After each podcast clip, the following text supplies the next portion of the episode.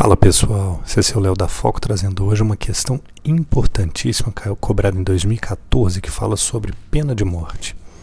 Olha só, em atos de violência que provocam grande comoção social, é comum que setores da mídia, parte da opinião pública e algumas personalidades políticas reclamem por mudanças na ordem jurídica, a fim de que seja implantada a pena de morte como sanção penal.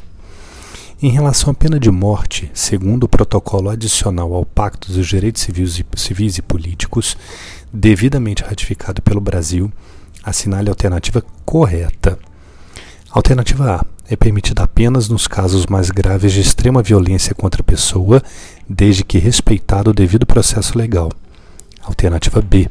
É proibida em qualquer hipótese, pois o direito à vida é inerente à pessoa humana e tal direito deve ser respeitado e protegido pela lei é permitida apenas para os países que já haviam adotado a pena de morte antes de ratificarem o protocolo, desde que reservada para os crimes mais graves e que a sentença tenha sido proferida pelo tribunal, tribunal competente.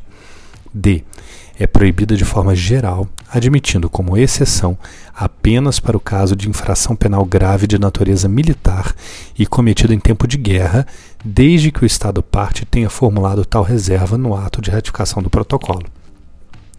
Vamos ao comentário.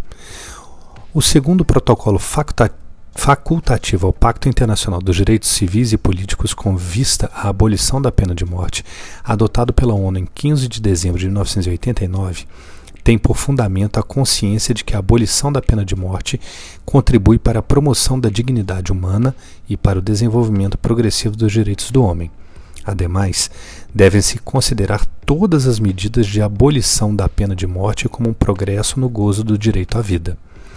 Não é admitida qualquer reserva ao protocolo, ou seja, a pena de morte é proibida de forma geral pelo protocolo. Porém, é possível formular uma única reserva que possibilitaria a pena de morte numa dada situação. Trata-se da reserva formulada no momento de ratificação ou adesão ao protocolo, prevendo a aplicação da pena de morte em tempo de guerra, em virtude de condenação por infração penal de natureza militar de gravidade extrema, desde que cometida em tempo de guerra.